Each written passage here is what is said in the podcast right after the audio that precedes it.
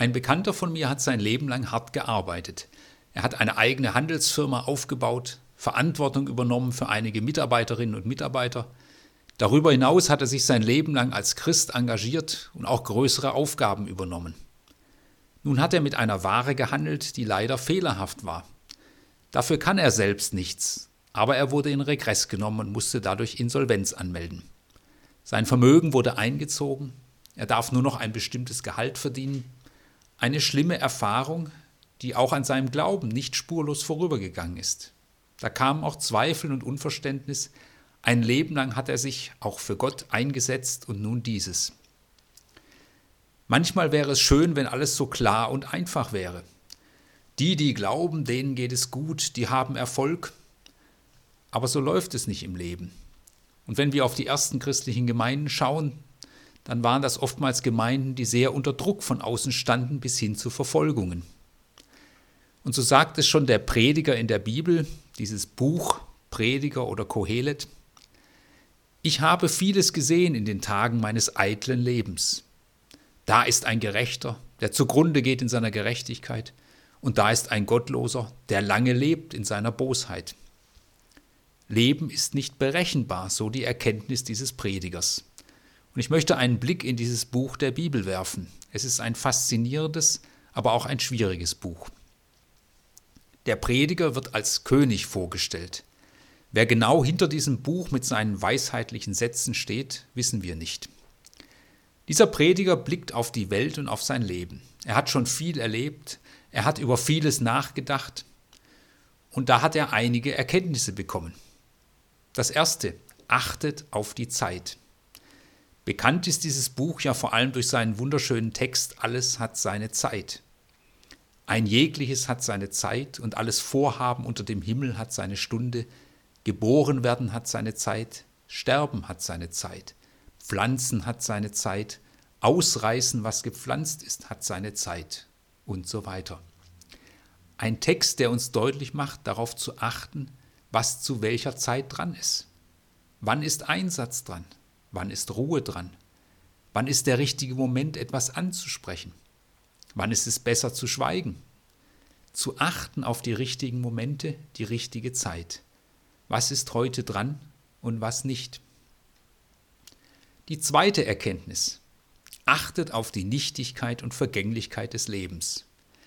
Das zweite, was uns der Prediger einschärfen möchte, ist ein Satz, der sich im Buch ständig wiederholt. Es ist alles eitel und ein Haschen nach Wind. Haschen nach Wind bedeutet ja, dass man nach etwas greift, was nicht ist oder was man eben nicht greifen kann.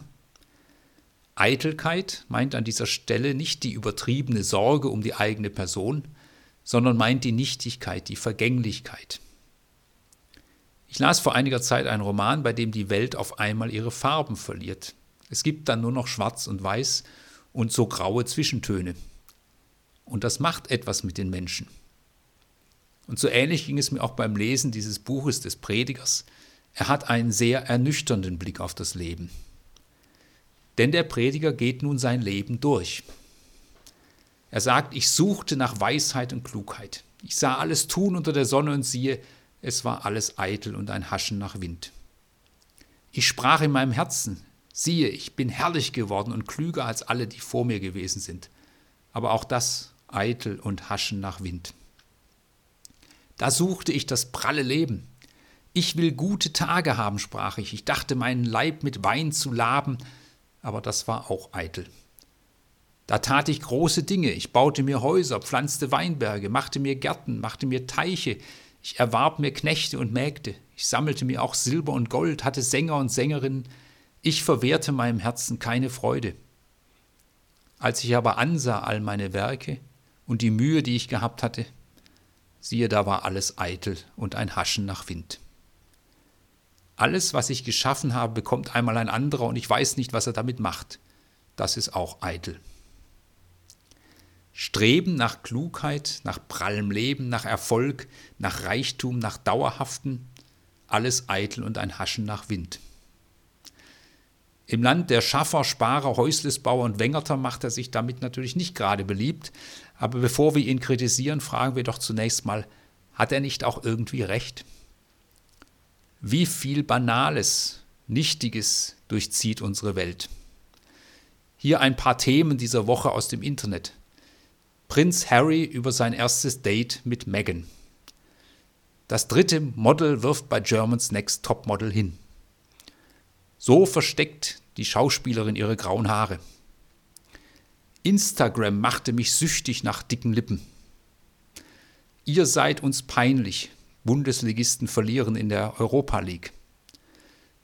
Königin zeigt unfreiwillig Unterwäsche.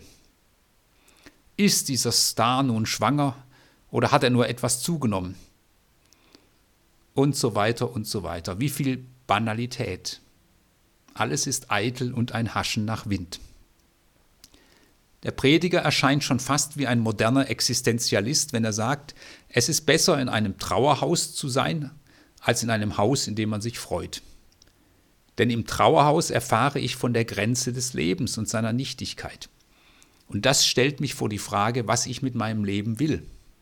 In der Grenzsituation kommt die Essenz zur Existenz oder einfacher gesagt, in der Grenzsituation kommt zutage, wer ich bin. Und so sagt Psalm 90 ja auch, lehre uns bedenken, dass wir sterben müssen, auf dass wir klug werden.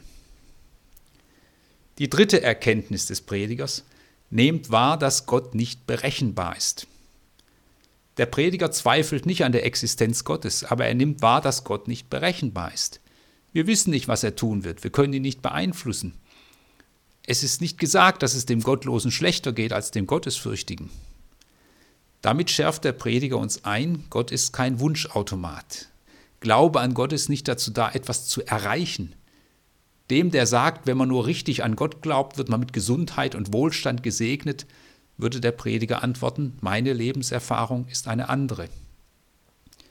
Ich sah alles Tun Gottes, dass ein Mensch das Tun nicht ergründen kann, das unter der Sonne geschieht.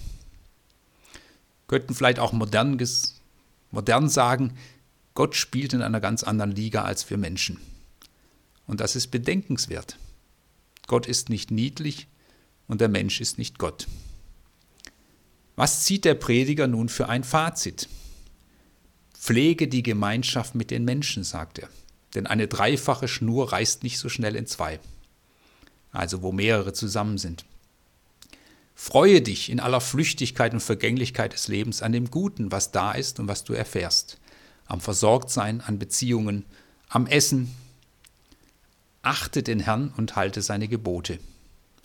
Der Prediger plädiert für ein Maß und für die Mitte, keine Extreme, einen maßvollen Weg der Mitte finden. Das Buch Prediger ist ein faszinierendes Buch, aber es ist auch ein schwieriges Buch. Denn es ist ein Buch, in welchem das Evangelium, die frohe Botschaft, wenig zum Leuchten kommt. Und vielleicht haben diejenigen, die das Alte Testament im Lauf der Zeit zusammengestellt haben, davon auch etwas gespürt. Denn welches Buch wurde dem Predigerbuch angefügt? Es ist das Buch des Hohelied.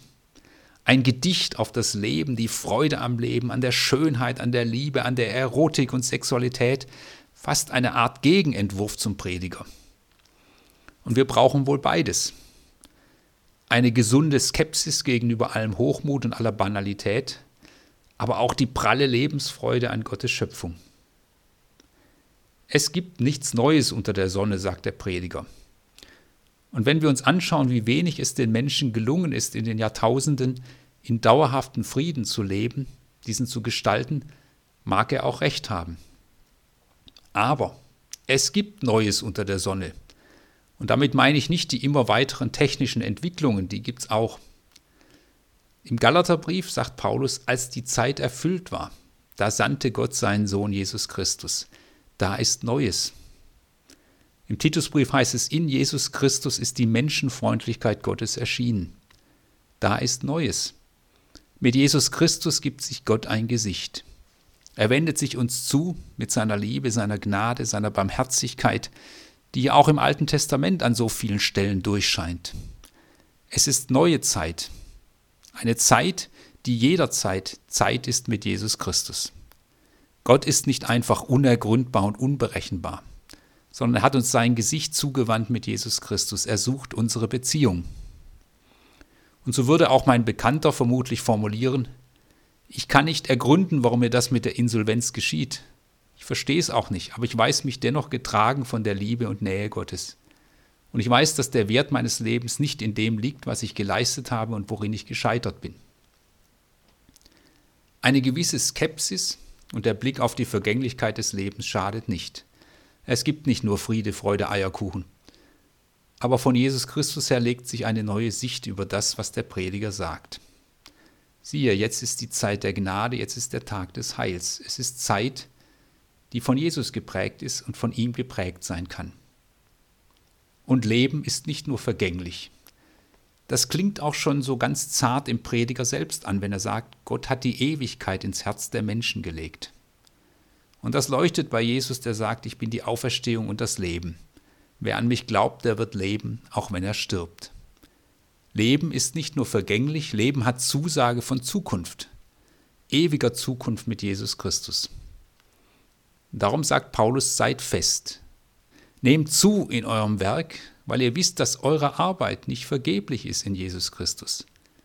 Einsatz für diese Welt, Einsatz in seinem Namen, Einsatz für das Leben, für das Miteinander, für den Frieden, für Gerechtigkeit, für junge wie alte Menschen, ist nicht ein Haschen nach Wind, sondern bewirkt etwas, hat vor Gott Ewigkeitswert. Das wird nicht vergessen sein. Leben ist nicht grau, sondern bekommt seine Farbe, wie es in einem Lied heißt, Farbe kommt in dein Leben, wo der Meistermaler malt, der Meistermaler Jesus Christus. In ihm kommt Gottes Angesicht zum Leuchten über uns. Leben bekommt Farbe.